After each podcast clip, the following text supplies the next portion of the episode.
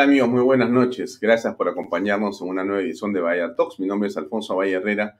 Como todos los días de lunes a viernes de 7 a 8 pm, usted tiene aquí a Bahía Talks para conversar en torno a la coyuntura política, a la actualidad del Perú y del mundo. Como ustedes saben, salimos por las redes sociales de Alfonso Baella, las redes sociales de Canal B y también eh, nos conectamos en directo con un medio importante que es el Diario Expreso y sus redes sociales, tanto en Facebook de expreso.com como en Facebook de expreso.tv.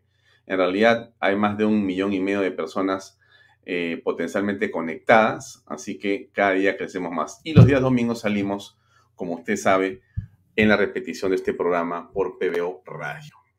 Bien, em, bueno, hoy ha sido un día muy importante, como los últimos que estamos acostumbrados a vivir en nuestra patria.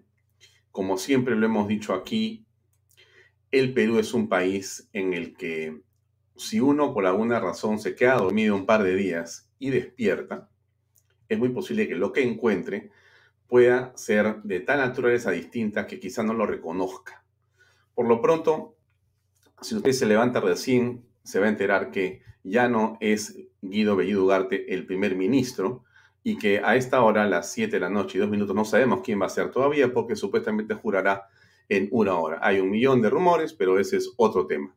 Se produjo una crisis que tenía simplemente em, en vilo al gobierno, pero que ha mostrado una serie de, eh, digamos, rendijas que podríamos comentar no en una hora, sino en 10 horas sobre lo que significa la manera, no solamente la crisis encima, sino la manera como ha sido manejada por el presidente Pedro Castillo. Las crisis en la política son como las crisis en la vida, son como los problemas. Todos los días hay problemas en la vida de una persona. Todos los días hay de alguna manera cosas que resolver. Mi padre siempre me decía una frase que yo siempre tengo presente y nunca olvido. Es la siguiente, él me decía, nunca, Alfonso, te detengas en realidad frente a un problema, porque vas a tener muchos en la vida, de diversa índole. Lo que va a importar siempre es cómo vas a reaccionar frente al problema. Ahí se va a medir todo lo que tú puedes ser o no ser. Lo que estudiaste, lo que leíste, lo que quisiste, lo que has sido, los ejemplos que has tenido, lo que has leído, todo lo que, lo que, lo que va a significar la manera como tú respondes a una crisis, a un problema, ahí está la esencia del ser humano.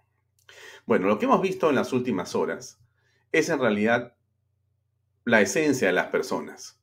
Guido Bellido, escondido en el edificio del Congreso, corriendo y saliendo a escondidas contra el tráfico, perseguido, ¿saben por quién? Por los periodistas. O sea, el periodismo es a lo que le teme no el señor Guido Bellido solamente, ¿eh? el gobierno de Pedro Castillo. Y hemos visto cómo esta situación en la que hemos llegado in extremis muestra, lamentablemente, un desorden estructural del gobierno. Y déjenme poner el discurso del presidente, después un comentario, les muestro un par de tweets y pasamos a la entrevista con Fernando Sillones. Déjenme colocar primero el mensaje presidencial, que es cortito, son dos minutos. Si usted no lo vio, vamos a escucharlo, vamos a tener paciencia para escuchar al presidente otra vez. Es importante eh, tener la reflexión eh, permanente de lo que significan estos temas políticos en el país. Me parece que es central. Escuchemos a Pedro Castillo anunciar la salida de Guido Bellido Ugarte, un hombre que ha durado dos eh, meses y días en la presidencia del Consejo de Ministros, haciendo realmente destrozos institucionales en el país. Escuchemos, por favor. Compatriotas, pueblo peruano, desde que asumí el gobierno, vengo trabajando arduamente para cumplir con todos los compromisos asumidos con mi pueblo.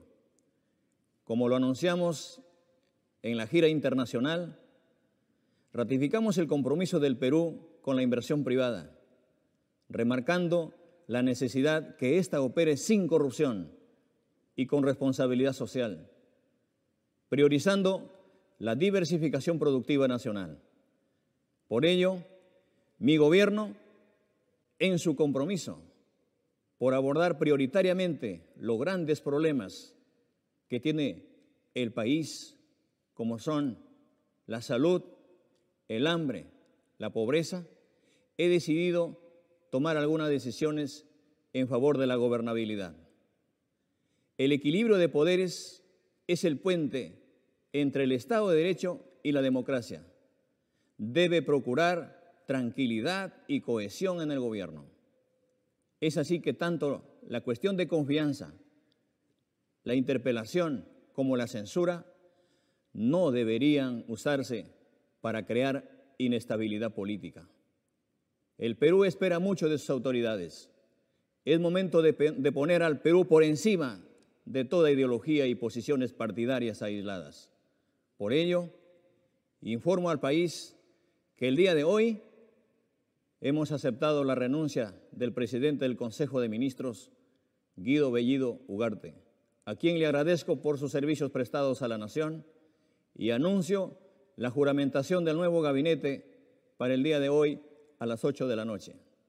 Invoco a los sectores políticos, económicos y sociales a la más amplia unidad para lograr juntos los objetivos comunes que tenemos como nación. Vive el Perú. Muy buenas tardes. Ese es el presidente de la República, Pedro Castillo, esta tarde, acorralado por sus indecisiones, sitiado por la manera absolutamente irresponsable, déjenme decirlo así, es mi opinión, irresponsable de manejar el Estado un hombre improvisado para gobernar, un hombre sin la menor cultura y criterio sobre lo que es manejar la cosa pública, está al mando de la nación por la voluntad general de los peruanos, suponemos, porque tenemos obviamente nosotros bastantes consideraciones sobre cómo se llevó a cabo esa segunda vuelta y si hubo o no fraude, ya se sabrá. Dejemos eso para otra conversación. Pero esto que hemos visto acá, para muchos hoy día ha sido un triunfo. Fíjense Fíjense lo despistados que pueden estar en el Perú muchas personas políticos y, no políticos de pensar de que la salida de Guido Bellido es algo que tenemos que celebrar en el país, porque se terminó, digamos, el problema, ha concluido la pesadilla. Se fue Guido Bellido, entonces todos debemos de aplaudir y más bien escuchar o seguir la palabra del señor Pedro Castillo. En mi modesta opinión, creo que no hay nada que celebrar. No hay absolutamente ni siquiera algo que nos debería de distraer. Tenemos que hablar de Guido Bellido porque es un personaje siniestro a estas alturas. No deberíamos ni hablar de él, porque el objetivo debe seguir siendo el mismo, la vacancia y la salida absolutamente del señor Pedro Castillo y sus huestes. No hay otra manera de salvar y de salir de este problema en el que estamos los peruanos el señor Castillo no va a variar su pensamiento comunista, su manera de tener a Evo Morales como referente de los cambios sociales. Se viste y habla como Evo Morales. No va a cambiar su pensamiento sobre lo que tiene que hacer con el señor eh, eh, Antauro Humala. No va a cambiar con respecto a su cercanía con el Movadef y con Sendero Luminoso y con el narcoterrorismo. El señor Castillo no va a cambiar a partir de mañana con un nuevo o nueva premier su manera de improvisar, su desconocimiento del Estado. No lo va a cambiar, va a seguir siendo lo mismo. Es un desastre. Ha sido un desastre y va a seguir siendo un desastre con Bellido o sin Bellido, con Cerrón o sin Cerrón. O los peruanos entendemos que el Congreso tiene que ver la manera de encontrar esos 87 votos patrióticos o nos vamos a hundir. No se puede perder un tiempo y mucho menos pensar que la salida de Bellido en este momento es un resquicio, es una tregua, es un momento de sosiego y de paz. Esto es, para variar, un paso atrás y dos adelante, que es lo que siempre hace la izquierda del comunismo. Te engaña, te miente, como ha venido engañando y mintiendo. O reflexionamos o nos hundimos. O reflexionamos o nos hundimos. Bueno, ese es mi pensamiento, lo dejo ahí. Quiero pasar a comentar eh, simplemente dos cosas muy, muy, muy concretas. La primera es esta, que tiene que ver con cómo reaccionó el señor, creo que está aquí el tuit, déjenme ponerlos, efectivamente. ¿Qué cosa Vladimir Cerrón a la salida de Bellido? Escuchen ustedes, cambio de gabinete debe excluir a derechistas, caviares y traidores. Es momento que Perú Libre exija su cuota de poder, garantizando su presencia real o la bancada tomar posición firme. Nuevo Perú y Frente Amplio ya fueron servidos. O sea, Arana, el cura Arana y Verónica Mendoza ya fueron servidos, dice. ¿No es cierto? Con los ministerios o con lo que fuere. Ahora, Perú Libre exige su cuota de poder. O sea, lo que dice Cerrones tienen que ser aún más rojos, más comunistas, más confrontacionales. Eso es lo que el presidente, el secretario general, este señor que ha sido gobernador de Junín y que tiene tantas cosas que explicar a la justicia, este señor es el que dice y manda y, señala cuál es el derrotero político de Pedro Castillo. Bueno, así estamos. O sea, que si usted cree, y se lo digo con toda franqueza y sinceridad y preocupación, que algo bueno pasó hoy con la salida de Bellido, es apenas, pues, ¿qué le puedo decir? Una gota en un océano. Una gota en un océano. O sea, que un océano de maldad y de complejos, usted saca una cucharita. La cucharita ha sido hoy día Guido Bellido. Ese océano sigue frente a nosotros. O nos damos cuenta o nos hundimos, estimados amigos. Ojalá que los políticos y los congresistas entiendan lo que está pasando. Nada de decir, saludamos al presidente, no saludamos nada. No hay nada que saludar. O Castillo que no va a hacerlo, porque no hay manera como se centre, no hay manera como regrese. Él ha dicho claramente, o ustedes no han escuchado, no hay hojas de ruta, no hay cambio de rumbo. O sea, esto va a seguir exactamente igual con otras personas, sea Mirta eh, Vázquez, como están señalando que puede ser, ¿no es cierto? Esta señora Mirta Vázquez, que ha sido presidenta del Congreso cuando fue el señor eh, presidente, eh, el señor Moradito, Sagasti, ¿no es cierto? La señora Mirta Vázquez fue la que subió como presidenta del Congreso. Yo creo en lo que dice Fernán Altuve en su tweet. Mirta, él dice Marta, pero es Mirta. Mirta Vázquez, la cara amable para la constituyente. Me reafirmo, vacancia allá. Absolutamente de acuerdo con Fernán, que siempre dice las cosas claras. Huevo duro es clarísimo. Y aquí o nos centramos a mirar exactamente lo que tenemos que hacer los peruanos o vamos a perder todo. Y a los empresarios grandes, a los empresarios que están deshojando maletas y dicen no sabemos qué va a pasar, qué vamos a hacer o esto está mejor, ya no hagamos nada porque ahora sí la cosa se va a componer. A ver, ¿cómo les puedo explicar? Están pensando en que les pueden quitar el 1% o el 2% o el 5%. Van a perder el 110%. Los rojos vienen por absolutamente todo y por medio siglo de sentarse en el poder si los dejas salir y se los logras expulsar. O sea que si no se vaca Castillo, esto nos va a pasar. Eso es lo que yo creo. Bien, dicha mi opinión, que no tiene ninguna importancia, porque yo invito aquí a que realmente los invitados hagan el programa, no yo, pero quería decirlo esto porque sentía algo en la garganta que ya lo dije. Entonces, ahora sí me voy a tener el placer de invitar a Fernando Siones, que está con nosotros. Fernando, buenas noches, gracias por acompañarnos. Buenas noches, Alfonso. Buenas noches. Bueno, ¿sabes lo que está pasando? ¿Cuál es tu lectura de lo ocurrido en las últimas horas con la salida de Bellido? Por favor. Bueno, este, digamos, mal no está que se vaya un depravado sexual, ¿no? Eh, yo critico el uso de los términos que recién a mi edad he aprendido, como misógino, ¿no? Y homofóbico sí lo conocía de un poco antes, pero son términos muy, muy, muy elaborados y la gente no entiende lo que es un misógino y un homofóbico en mi tiempo le llamábamos depravados, ¿no? degenerados. Eran gente este, totalmente trastornada, tanto que este, este hombre, este tipo, eh, merece un tratamiento psiquiátrico, como acabamos de ver hoy día. Entonces, eh, es inevitable eh, sentir un mínimo grado de complacencia el hecho de que haya salido, ¿no? Las renuncias son pues este, los últimos recursos. Yo no había reparado en lo que tú acabas de decir, de que había estado entrando y saliendo al Congreso y corriéndose los periodistas. Claro, eh, lo que sí me enteré es que habían cancelado el Consejo de Ministros. Entonces ya me imagino a estos tipos gritándose, amenazándose y demás, ¿no? Pero no puedo negar que me siento bien por el hecho de que ha salido un tipo nefasto, ¿no? Dicho esto, yo también tengo que advertir que el presidente es un farsante, ¿no? Y es un farsante no por lo que ha hecho desde el 28 de julio a la fecha, sino por lo que ha hecho durante su vida eh, de dirigente sindical. Yo siempre comento mi experiencia de gobernador regional enfrentando a un salvaje llamado Pedro Castillo en la huelga magisterial del 2017.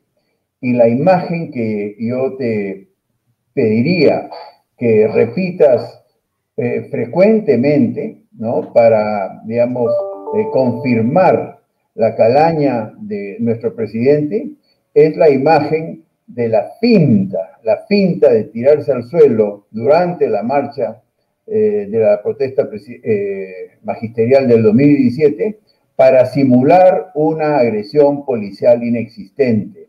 O sea, nadie lo tocó, le dijeron tírate y se tiró al suelo, repito, para incriminar a la Policía Nacional del Perú, sin que ésta la haya hecho nada. Eso para empezar, ¿no? Ahí está, ahí está. Esa imagen lo pinta de cuerpo entero, ¿no? Es lo peor que, puede existir en la integridad de una persona, ¿no?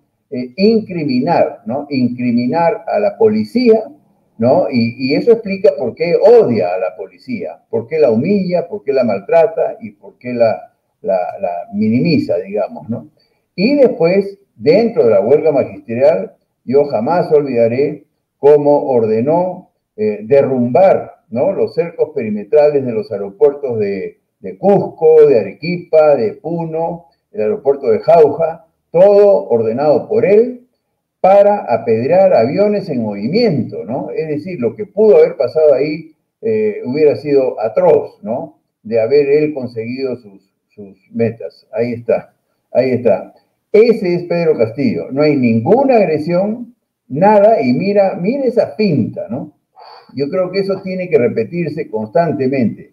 Y de lo que he visto, no ha cambiado un ápice, ¿no? El domingo, este domingo, estamos lunes, ayer, ¿no? Este, estamos, eh, ¿qué día estamos? El miércoles, perdón. Este domingo, hace apenas tres días, en el Cusco, habló eh, farsantemente de patrones y terratenientes y hacendados, eh, en el sentido de que él los había vivido cuando resulta que él ha nacido en el año 69 cuando ya la reforma agraria se estaba instalando en el país. Y hoy día, del discurso de dos minutos que acaba de dar la Nación, él habla de unidad, ¿no? El domingo está hablando de desunión y de confrontación y de lucha contra supuestos patrones, hacendados y terratenientes, ¿no? Es decir, desuniendo al país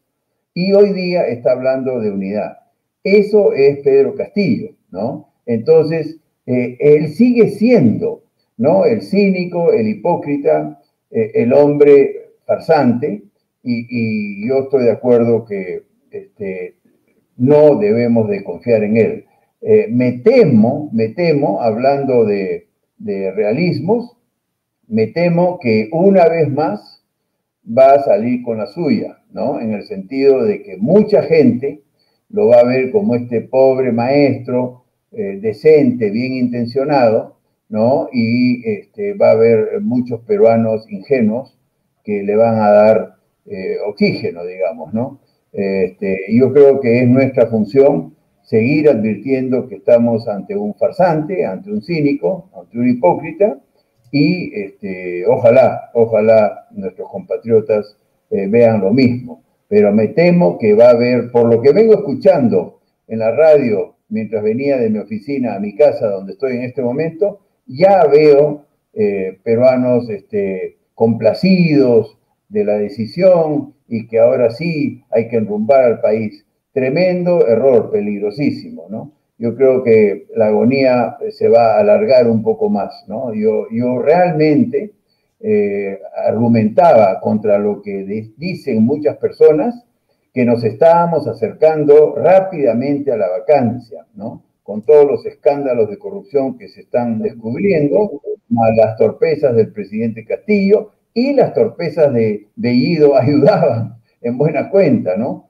Porque era tan agresivo, tan impertinente y tan ignorante que la verdad que ayudaba.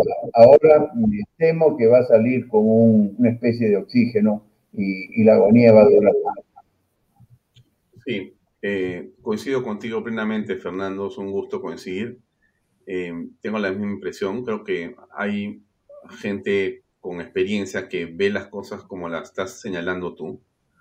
Eh, yo insisto, ayer estuve en un almuerzo en el que estuvo Lourdes Flores y ella habló con mucha claridad de las cosas y creo que hizo reaccionar a muchas personas sobre la tibieza, ¿no? Sobre el hecho de tener esta, esta resignación de decir que en realidad lo puede hacer bien ahora que ya no va a estar, que si sale Bellido la cosa se va a resolver, que si la fiscalía apresa, se rompe el problema, cuando en realidad lo que nosotros vemos claramente es que esté con quien esté, Castillo sigue siendo Castillo. Y él es el problema. Mira, ahí hablamos de, el, valor. Eh, para mí, la tolerancia es un valor humano, ¿no? Es un valor moral. Es, muy importante la tolerancia, el respeto por las opiniones discrepantes. Todo eso es bueno, bueno en el ser humano. El problema es que frente a la corrupción no se debe ser tolerante. Ahí sí tenemos que ser absolutamente intolerantes, ¿no? Entonces, cuando Castillo, y, veo que lo ha dicho en estos dos minutos, eh, mencionó la, palabra eh, lucha contra la corrupción, ¿no? La, la inversión privada, pero sin corrupción. Sin corrupción. El hombre que llegó al poder gracias a la corrupción de su partido, eh, es otra expresión cínica, hipócrita que lo caracteriza, ¿no? Muy parecida a la finta de tirarse al suelo, ¿no? El presidente Castillo no puede hablar de lucha contra la corrupción si él le debe su situación a la corrupción. Él es la corrupción, ¿no? Pero así son, pues así son estos personajes. Entonces, eh, quiero aclarar, la tolerancia es buena en general, ¿no? El respeto a las ideas eh, discrepantes, todo eso es bueno, mas no con la corrupción. Y por eso, en el caso específico de eh, Pedro Castillo, tenemos que ser intolerantes. Con todo lo demás, toda la tolerancia, toda la flexibilidad, todo el respeto que se merecen, pero no cuando la corrupción está de por medio. Entonces, que no nos confundan, ¿no? No nos digan intolerantes como cosa mala. No, estamos siendo intolerantes con la corrupción, con la mafia, ¿no? Y ahí sí, la intolerancia es un imperativo. Eh, Fernando, ¿tú consideras que en realidad el objetivo más importante que tiene Pedro Castillo es la Asamblea Constituyente para poner una constitución a su medida? ¿Crees que ese es el gran objetivo de ellos? Pero absolutamente. Es la nueva constituyente para este, cambiar la constitución y perpetuarse en el poder. Me queda claro que él no se perpetuaría, ¿no? Porque él realmente frente a sus pares también es un inepto, ¿no? Pero lo peligroso de estas constituciones que permiten las eh, reelecciones indefinidas es que desde el Estado, ¿no? Realmente se domina, se domina la voluntad popular, como lo hace pues Venezuela y Cuba y todos lo sabemos, ¿no? Entonces, eh, ya en el Perú estamos muy cerca de ello, ¿no? Al eh, las eh, instituciones electorales haber sido prácticamente tomadas por la izquierda, es evidente, incluso yo viví esta exclusión de una manera absolutamente leguleya, de puntos y comas, y veía cómo pasaban, como Pedro en su casa, eh, denunciados y sentenciados por corrupción, por narcotráfico, por terrorismo, ¿no? Entonces, estamos muy cerca, muy cerca. La verdad que lo único que nos salva es la alternancia del poder. Si no hubiese ese artículo de la alternancia del poder cada cinco años y de la no reelección, eh, yo creo que ya estaríamos en las garras del comunismo y peor aún si se logra la Asamblea Constituyente. Ese es el objetivo. Eh, yo creo que ya lo hemos aprendido toda la humanidad en realidad, ¿no? Y es el empobrecimiento de la gran eh, mayoría de la población. La pobreza, que para cualquier persona mínimamente sensible eh, indigna y constituye un descaro moral, pues es un valor para los narcotraficantes, para los terroristas y para los políticos corruptos. Es un valor el, el crecer y progresar en bienestar, es un antivalor para el terrorismo, para el, narcotráfico y la corrupción. Entonces, cuidado, cuidado. La pobreza sí le conviene a estos tres, a estas tres personalidades y ellos califican perfectamente, ¿no? Política corrupta, narcotráfico y terrorismo. Viven en simbiosis. Entonces, eh, sí, es verdad, a ellos les conviene el empobrecimiento. Por eso celebran, se nota, ¿no? Eh, la devaluación del sol, celebran el encarecimiento de los alimentos, porque eso es empobrecimiento, ¿no? No se les mueve el amperímetro. Ellos no tienen sangre en la cara cuando pasan estas cosas porque en realidad el pueblo se está empobreciendo y eso es precisamente lo que más les conviene a estos tipos. Repito, el político corrupto, el narcotraficante y el terrorista viven de la pobreza. Mira, vamos a participar de una conversación que se ha abierto en YouTube, porque es interesante. Mira, distinguida dama, que es como se llama, no, no conozco a esta persona, dice, Castillo se humanizó y ahora empieza la guerra con Cerrón. Eso dice distinguida dama. Y Germán de la Cruz le contesta, distinguida, no creo, solo está ganando tiempo. Solo está ganando tiempo. Muy bien, ahora, antes de preguntarte a ti qué piensas si es verdad eso, déjame eh, hablar un segundo o 10 segundos de nuestro auspiciador, que es MMK Supermarket. Usted que cree en la democracia, amigo, este es el espacio para ir esta noche a comprar. Ven a disfrutar eh, de esa nueva experiencia en MMK Supermarket. Realmente lo eh, recomendamos. 960-587-331 MMK Supermarket. Bien, dicho esto de nuestro auspiciador, regresamos a donde estábamos. Entonces, una dice de que en realidad se ha caviarizado, perdón, se ha eh, humanizado, es decir, con esta salida entonces hay que tener más tranquilidad porque son paños fríos, ¿no?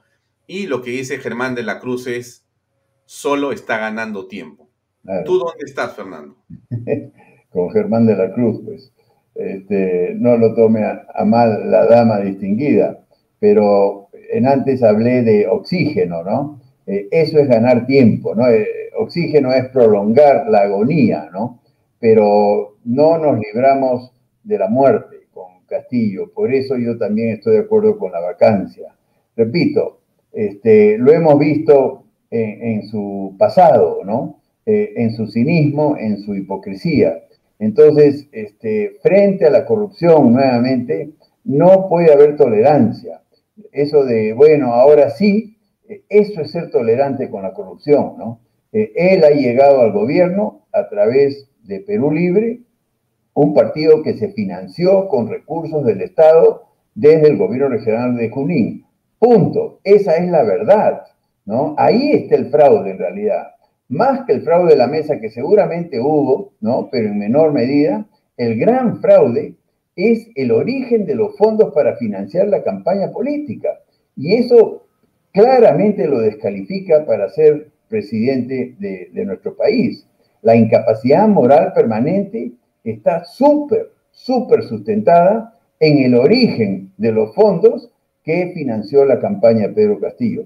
Eso lo hace moralmente eh, incapaz. Entonces, este, yo sí creo que hay elementos para ir a la vacancia, por supuesto, vía congresal, ¿no? Vía Claro, porque el otro tema importante, y creo que me parece que debe quedar claro, nadie está buscando un golpe de Estado. Estamos hablando de una salida constitucional y legal, exactamente con el mecanismo que de diversas maneras lo plantea la Constitución.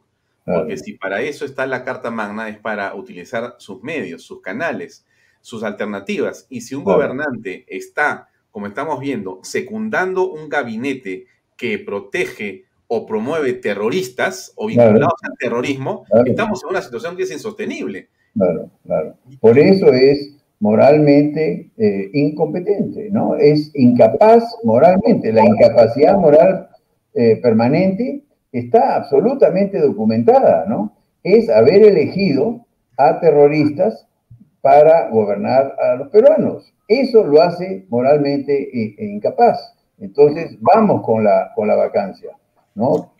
Ahora, cumple perfectamente con los requisitos.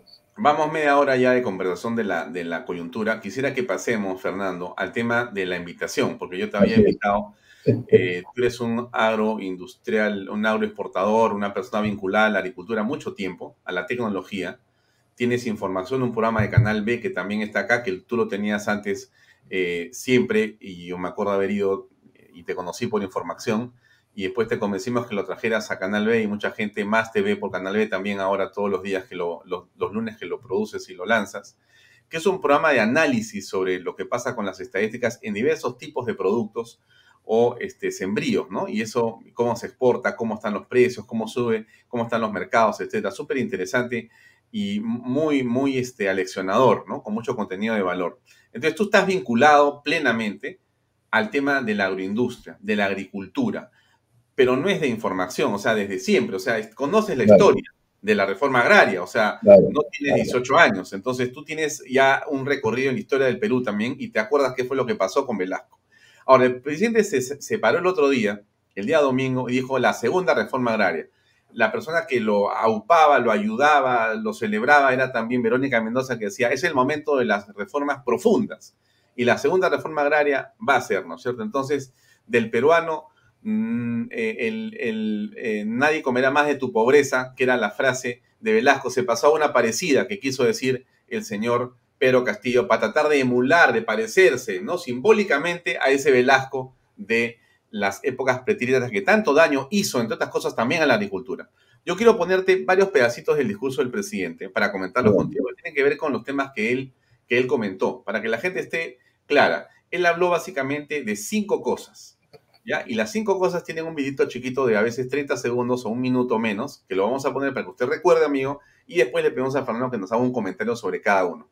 Sin embargo, antes quiero colocar solamente un video que a mí me pareció y me llamó la atención, que es esto que él habla de su padre, ¿no? Comienza a victimizarse, ¿no? Tú lo has mencionado, ¿no? O sea, tú escuchas a, a, Pedro Castillo y, te y, y, piensas, pues, que él ha estado realmente, pues, este, hace 60 años o 70 años, pues, este, recogiendo la papa de la tierra, o sea, de una manera impresionante, ¿no? Y, bueno, quiero, quiero que lo escuchemos para que lo podamos comentar, Fernando, contigo. Un segundo, por favor. ¿ah? Acá está el video. Ese es. Vamos a escucharlo, amigos. Ojo, oído a la música. De esa mujer campesina, de ese hombre como mi padre. Yo vi a mi padre a Fabián y a mis hermanos, a Mercedes, desde niño, que lo llevaba a la chacra. Vi a mi padre que me enseñaba a agarrar la lampa, el arado, el yugo, el zapatico. Y vi a mi padre como parte de ese cultivo, como parte de ese esfuerzo. No llegaba toda la olla, no llegaba todo su bolsillo el sudor de él y de nosotros, parte de eso sirvía para pagar al hacendado de la chacra y de la casa donde, donde vivíamos. De ese pedazo de terreno que teníamos, sudábamos nosotros, arrastrábamos la lampa, ayudábamos a rear la yunta y cuando cosechábamos parte de esa cosecha, le llevábamos al terrateniente. Y hoy vengo a decirles acá, Basta de lastimar al agricultor peruano. Basta de lastimar al campesino. Ya, lo dejo ahí para poder comentarlo. Basta de lastimar, basta de lastimar. Quiero, quiero hacer un comentario chiquito, Fernando, y te dejo a ti la posta. Yo no entiendo el presidente de la República eh, si eh, tiene alguien que puede decirle o hacerle creer o no sé cómo que alguien puede pensar que con un discurso así va a hacerle bien a los campesinos. ¿En qué cabeza, en qué cabeza puede existir alguien que piense que este discurso ayuda en algo a un campesino? En nada ayuda a un campesino, desde mi punto de vista. Em, pero ahí está, ¿no? a lo que sí ayuda este discurso es a conseguir firmas para la Asamblea Constituyente, que es el objetivo del señor Castillo. Eso es el centro de su pensamiento político y eso no termina ni comienza con Bellido, está en el chip del señor Pedro Castillo. Fernando Sillonis, ¿qué piensas al respecto de esto?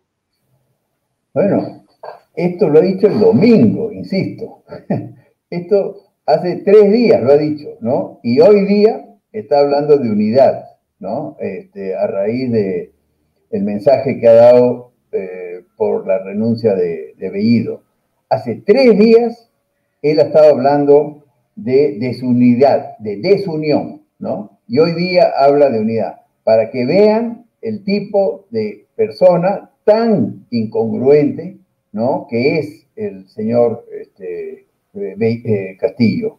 Eh, yo quisiera incidir, él ha escogido un 3 de octubre, hoy día estamos 6, ¿no? El 3 de octubre, en realidad hace tres días nomás, el 3 de octubre es el día del golpe de Estado de Velasco.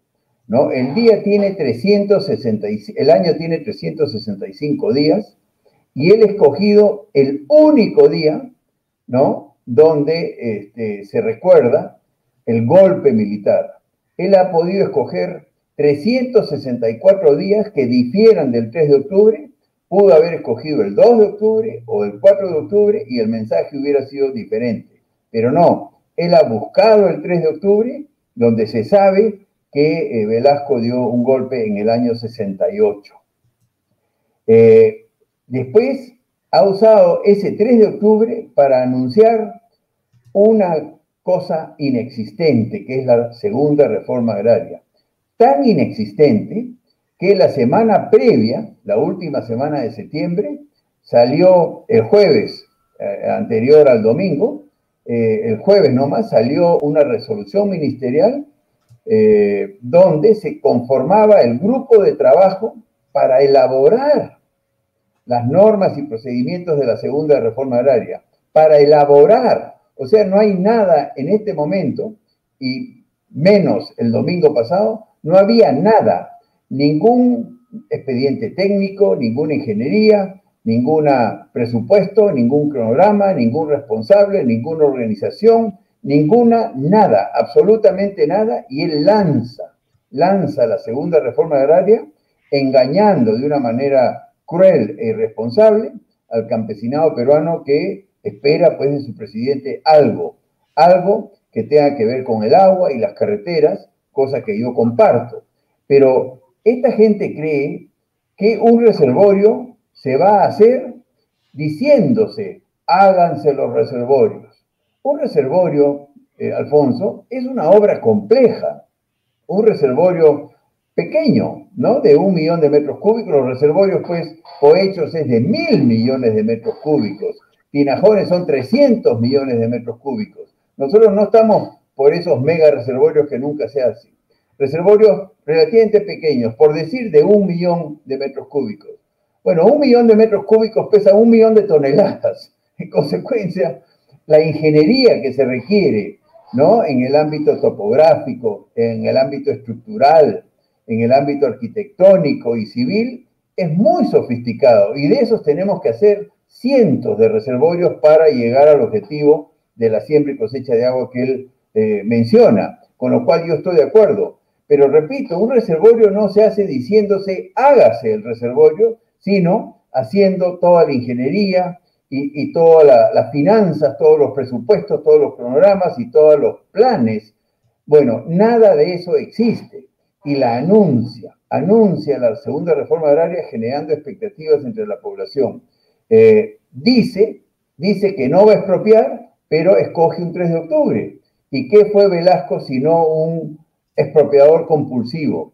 Velasco fue tan compulsivo en el tema de la expropiación que no solo expropió el petróleo, ¿no? Con la IPC famosa y las minas, ¿no? También expropió la pesca, también expropió la industria y el comercio, expropió la prensa incluso expropió salas de cine, tan loco fue Velasco que expropió hasta salas de cine, y por supuesto la energía, la telefonía, Velasco expropió todo, absolutamente todo, y eso fue el inicio de las eh, eh, asiagas décadas de los 70s y los 80s. Y acuérdense, Velasco hizo el golpe en octubre del 68 y los peruanos calificamos a las décadas de los 70s y los 80s como las décadas perdidas. Y usar el 3 de octubre, que simboliza el golpe de Estado de Velasco como el momento más adecuado para lanzar la segunda reforma agraria, a mí me parece increíblemente torpe y revelador a la vez, ¿no? Revelador. Y después, otra finta más. Esto es muy parecido a tirarse al suelo para incriminar a la policía, hacerse la víctima de ayudar a su padre con la lampa, con el arado y con la yunta para entregar parte de la cosecha al terrateniente, al hacendado, que diga el nombre del, del, terrateniente y la hacienda donde él acompañó a su padre, cuando habría sido, si él, si él nació en el 69, eso he aprendido ahora, eh, cuando uno se acuerda es que ya tiene pues cuatro años o más. Quiere decir que esto ha sido el 73. Todas las tierras ya habían sido expropiadas, no habían asentados, no habían terratenientes. Que diga el nombre, ¿no? Entonces, repito, estamos ante un hipócrita compulsivo, lamentablemente, ¿no? Mira, eh, veamos una información que me llega recién, pero que es muy interesante para saber a quién piensa colocar, a quién piensa colocar el señor Pedro Castillo como primera ministra, a Mirta Vázquez, que ha sido la presidenta del Congreso en el periodo de Sagasti, ¿correcto? Este es un tuit del 28 de julio. ¿no? El año 2020, 2020, ¿no es cierto? Vizcarra anuncia un pacto Perú en un discurso complaciente con grupos de poder. Nada sobre impuesto a la riqueza, ni abusos de clínicas privadas, mientras se, se reprime a trabajadores de limpieza y al pueblo de Espinar. Necesitamos un nuevo pacto social por una nueva constitución, 28 de julio del año pasado, ¿correcto? Muy bien. Es importante, es importante porque por sus tweets los reconoceréis y los juzgaréis, ¿no es cierto? Bueno, muy bien. Este es un tuit de la señora Mirta Vázquez que está voceada. De repente jura en unos minutos más. Entonces, lo que quiero decir es, estamos en lo mismo. No es algo nuevo, por favor, a la gente que nos escucha. No vayan a pensar que porque sale veído me voy a tomar un whisky o me voy a, a ir a comprarme el televisor. Señores, la única salida es que se vaya el señor Pedro Castillo a su casa para siempre. Ese es el camino que tenemos que buscar los peruanos. Ahora bien, déjame comenzar con la primera medida. Tenemos 15 minutos para volar con tus comentarios, mi estimado Fernando. La primera medida ha sido creación del Gabinete de Desarrollo Agrario y Rural. Esa es la primera medida. Déjame, por favor, poner el video en el que el presidente habla de esto. Vamos a ver si logro tenerlo aquí. Este video número uno es ese. Espero que la producción sea tan buena como parece. A ver si... La que quiero anunciar ante todos ustedes es la creación de un gabinete de desarrollo agrario y rural para la segunda reforma agraria, el cual presidiré. Este gabinete estará conformado por los ministerios productivos de infraestructura y desarrollo social, y contará con participación de representantes de los gobiernos regionales y locales. Desde este gabinete se diseñará y se impulsará las políticas para el desarrollo rural y agrario de nuestro país. A ver, ¿qué pasa con el gabinete? Sí, no, no, no perdamos el tiempo. Un gabinete es un gabinete, ¿no? Yo quiero reservorios, yo quiero caminos rurales, yo quiero nuevo tecnificado, no gabinetes, pues, ¿no? Segunda medida. Ajustes en la franja de precios e inicio de estudios para una planta de producción de fertilizantes. Vamos al siguiente video que nos muestra esa segunda idea del presidente Pedro Castillo el día 3 de octubre de la reforma adelante. Las próximas semanas haremos ajustes a la franja de precios para proteger mejor la producción nacional de la competencia desleal de productos subsidiados importados del extranjero. ¿Qué piensas al respecto? Bueno, yo estoy de acuerdo que no hay que permitir el ingreso libre de arancel de productos subsidiados, ¿ya? Pero resulta que hoy día, hoy día los precios de los productos que suelen recibir subsidios, como es el maíz, la soya y el trigo y la leche, ¿no? Eh, hoy día no reciben subsidios porque los precios han subido. Los subsidios en Estados Unidos y Europa, que me parecen muy injustos eh, de cara a los productores peruanos, se activan cuando los precios bajan. Cuando los precios bajan, los productores americanos y europeos se pasan la gran vida porque el gobierno norteamericano los subsidia y los hace rentables. Pero hoy día no hay subsidios porque esos precios, esos cultivos, los precios de esos cultivos han subido mucho. Entonces, si hoy día se aplica franja de precios, es decir, aranceles a las importaciones, va a subir más aún. Se nota que, que no sabe lo que está hablando, ¿no? Eh, nadie que haya propuesto eso hoy día no sabe lo que está hablando, porque lo que hace un arancel del trigo, de la soya, que, de donde se produce el aceite, es que va a subir más el aceite, más el pollo y más eh, todos los alimentos, ¿no? los fideos, el pan, etc. Entonces, repito, no sabe lo que está hablando. ¿no? No conoce las consecuencias de aplicar hoy día aranceles a productos que ya están encarecidos en el mercado mundial. El día que bajen los precios y que se activen los subsidios, yo estaría de acuerdo con una franja de precios. Pero ahora va a producir más inflación de la que tenemos, ¿no? Y después la, la planta de fertilizantes, por Dios, ese no es nuestro problema, ¿no? El Perú tiene acceso a todos los fertilizantes del mundo y ese no es el problema. El problema todavía no lo hemos abordado en, las primeras dos. El problema, me adelanto, por si nos gana el tiempo, se llama agua, carreteras y tecnología de riego. Esos son los tres grandes problemas del agro. Tercera medida, programa de compras públicas de alimentos para la agricultura. Ese es el video número tres. Acá está, a ver, escuchemos unos segundos. Estamos ya impulsando un programa ambicioso de compras públicas de alimentos a la agricultura familiar con el MIDIS y MIDAGRI. Y para los próximos 12 meses estaremos comprando por lo menos unos 300 millones de soles de los programas sociales y alimentarios. Súper, ¿o no? Estamos perdiendo el tiempo. Estamos perdiendo el tiempo, ¿no? Yo te he dicho, agua, carreteras y, y río tecnificado, ¿no? Y estamos en comité franja de precios y compras estatales. Ya, te escuchó el presidente.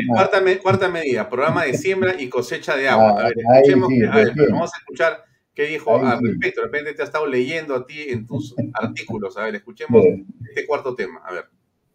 Agua, no hay agricultura. Y sin agricultura, no hay alimento. Estamos impulsando un ambicioso programa de siembra y cosecha de agua que incluya la construcción de cientos de cochas y microreservorios en nuestras cuencas andinas. El agua es escasa y fundamental y tenemos que aprender a usarla eficientemente, aprovechando y desarrollando la tecnología que existe, por lo cual impulsaremos un programa masivo de tecnificación de riego a nivel nacional. Por fin, ¿no? Por fin eh, llegamos a un punto importante. Pero nuevamente, se nota que, no sabe y seguramente sus asesores tampoco saben, ¿no? Para que tengas una idea, en ICA nosotros hacíamos cientos de reservorios y cochas en cada cuenca, en cada cuenca. Él dice, vamos a hacer cientos de cochas en todo el Perú. No, en realidad son decenas de miles. Estos son pequeños reservorios y uno tiene que hacer decenas de miles de pequeños reservorios. En fin, le podemos perdonar eso. La cosa es hacerlos. Y ahí es donde yo tengo pues mis dudas. Cuando tú vas a hacer reservorios, necesitas pues ingeniería, necesitas topografía, necesitas finanzas, presupuestos, cronogramas, responsables, eh, etcétera. Y no hay nada, de eso no hay nada. Eh, incluso nosotros los peruanos, los agricultores, conocemos el programa de Sierra Azul, que tiene un lindo nombre, Sierra Azul, es muy parecido a, un programa tipo de siembra y cosecha de agua, que no ha funcionado, no porque no haya dinero, como muchas cosas en el país. Eh, Sierra Azul gasta 300 millones de soles al año, que es un presupuesto muy respetable. Sin embargo, el 100% se ve en burocracias, consultorías, papeles, informes, etcétera, y nada, nada se traduce en reservorios. Entonces, la primera medida que yo hubiera esperado, y creo que lo hemos conversado contigo varias veces, es la racionalización del Estado y concretamente del Ministerio de Agricultura. Está lleno de burócratas que se chupan todos los presupuestos y en vez de hacerse obras, caminos y reservorios, por ejemplo, eh, todo se gasta en burocracia. Entonces, están maniatados, no hay plata para hacer obras, todo se lo chupa la burocracia y no quieren tomar todo por las astas. El último punto en la quinta medida es ley de perfeccionamiento de cooperativas agrarias, dice. Bueno, no sé qué significa exactamente eso, tú sí lo debes saber, pero escuchemos a ver al presidente para que no haya duda de lo que dijo. Ahí está. Estamos promoviendo la, asociatividad y cooperativismo de nuestros productores y existe ya una ley de perfeccionamiento de las cooperativas agrarias, cuya autógrafa que me tocó firmar al inicio de mi gobierno, quiero anunciar que todos los beneficios tributarios para las cooperativas serán aplicables a nuestras comunidades campesinas y nativas. A ver, ¿cómo, cómo se ve eso? Bueno, obviamente está bien fomentar la asociatividad. mal no está, ¿no? Eh, este, comprar juntos es mejor que comprar aislados y vender juntos es mejor que vender aislado. Yo comparto plenamente eso, ¿no? Pero nuevamente, ese no es el mayor problema de la agricultura. Repito, de los cinco, este, solo ha mencionado uno de los tres grandes problemas, quizás dos. Sí, el, el siembra y cosecha de agua y la tecnificación del riego. Pero, repito, para eso necesitas gente, necesitas organizaciones, necesitas cronograma, necesitas ingeniería y nada de eso existe, nada de eso existe. Entonces, esto es un, es un floro, como se dice vulgarmente, ¿no? Aquí no hay sustancia, ¿no? Y no ha mencionado caminos rurales que espero sea un, un traspié, ¿no? Pero la agricultura de la sierra y de la selva está condenada a la pobreza perpetua por los caminos infames ¿no? que no les permite sacar su producción a los mercados en condiciones competitivas. La única que puede competir y por eso lo, compite, lo, lo hace con, con, muy buenos resultados, es la costa, ¿no? Pero cuando uno se va a la sierra y tienes que trasladar los productos en estos caminos infames, no hay agricultura que sea rentable, ¿no? Entonces, la asociatividad, eh, toda la industrialización, eh, todo, todo lo que se habla es vacío, ¿no? Porque sin carreteras, sin agua todo el año y sin riego tecnificado, insisto, esos son los tres mayores problemas, este, todo lo demás no, no sirve para nada. Por eso me parece tan absurdo, ¿no? Ofrecer una planta de fertilizantes en Bayor y creer que eso va a resolver los problemas de agua, de caminos y de tecnificación. No tiene nada, nada de relevante, ¿no? Este, tener fertilizantes si no hay acá, los importamos. Y eso el Perú vive de los alimentos importados y no hay ningún problema, ¿no? Los, fertilizantes abundan en el mundo, ¿no? Entonces, son pues estas medidas efectistas que realmente no resuelven el problema. Si se concentraran en agua, caminos y tecnificación, estaríamos mejor. Pero el problema es que no tienen la gente, ¿no? Este gobierno se ha caracterizado por practicar el clientelismo político a la enésima potencia, ¿no?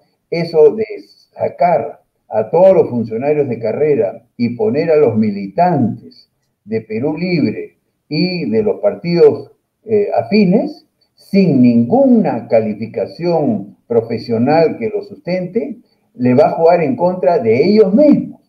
La pena, la pena es que además de jugarle en contra a ellos mismos, juega también en contra de la ciudadanía.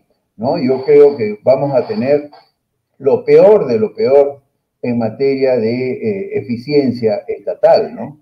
Eh, para muestra un botón, ¿no? Eh, el tramo Pisco-Ica, que yo lo recorro todas las semanas, está listo, me refiero a la segunda calzada de la autopista, y el Ministerio de Transportes y Comunicaciones no es capaz de autorizar el uso, la apertura de, ese tramo. Y todo en medio Perú, porque no solo los que vamos a Ica, sino los que van a Arequipa, Moquegua, Tacna, Cusco, Puno, Madre de Dios, tienen que pasar por ese tramo teniendo la doble calzada lista. O sea, a ese nivel de ineptitud llega el Estado peruano, ¿cómo va a poder hacer pues reservorios, caminos en la Amazonía, caminos en la sierra, que es mucho más complejo que los caminos de la costa, ¿no? Entonces, realmente yo creo que no podemos esperar nada bueno del gobierno, empezando por la moral, ¿no? Por la moral de este, de este gobierno. Entonces, eh, la vacancia, la vacancia, no, no, no, no debemos de, de distraernos en otras cosas, ¿no? Bien, Fernando, llegamos al final. Gracias por acompañarnos, como siempre, en otra edición de Vaya Talks. Muy amable. A ti, un abrazo grande. Hasta otra oportunidad. Bien, amigos, era Fernando Sillonis. No se vaya usted todavía. Déjenos hablarles de MMK Supermarket. Acuérdese usted, en Monterrico, Avenida Encalada 464, en San Miguel, Avenida Elmer Fosset 579, en Surco, Avenida Caminos del Inca 1012 y en Surquillo, Avenida República de Panamá 4295. MMK Supermarket. Y hoy día, hoy día miércoles, solamente para que usted sepa, le vamos a dar un dato especial que nos han compartido de MMK, que es lo siguiente. Hoy hay 15% de descuento. Se llama miércoles de ellas. Así que si usted es una de ellas, aproveche los ofertonazos de MMK solo en productos seleccionados y hasta agotar stock. Oferta válida no válida para servicios delivery. Miércoles de ellas, 15% de descuento en MMK. Bueno, ahí tiene usted cómo colaborar con Bahía Talks. Listo, terminamos el programa. Gracias por acompañarnos. Será hasta mañana a las 7 en punto. Tenemos un programa también interesante. Nos va a acompañar la doctora Lourdes Flores Nano. Vamos a conversar con ella sobre lo que está ocurriendo y qué perspectivas tiene la vacancia de Pedro Castillo, que yo sigo pensando es el objetivo central de todo demócrata en este momento. Lo digo con toda franqueza y creyendo firmemente en lo que le digo. Bien, ahí lo dejamos. Gracias por acompañarnos y será hasta mañana en otra edición de Vaya Talks. Nos vemos. Dos mediante.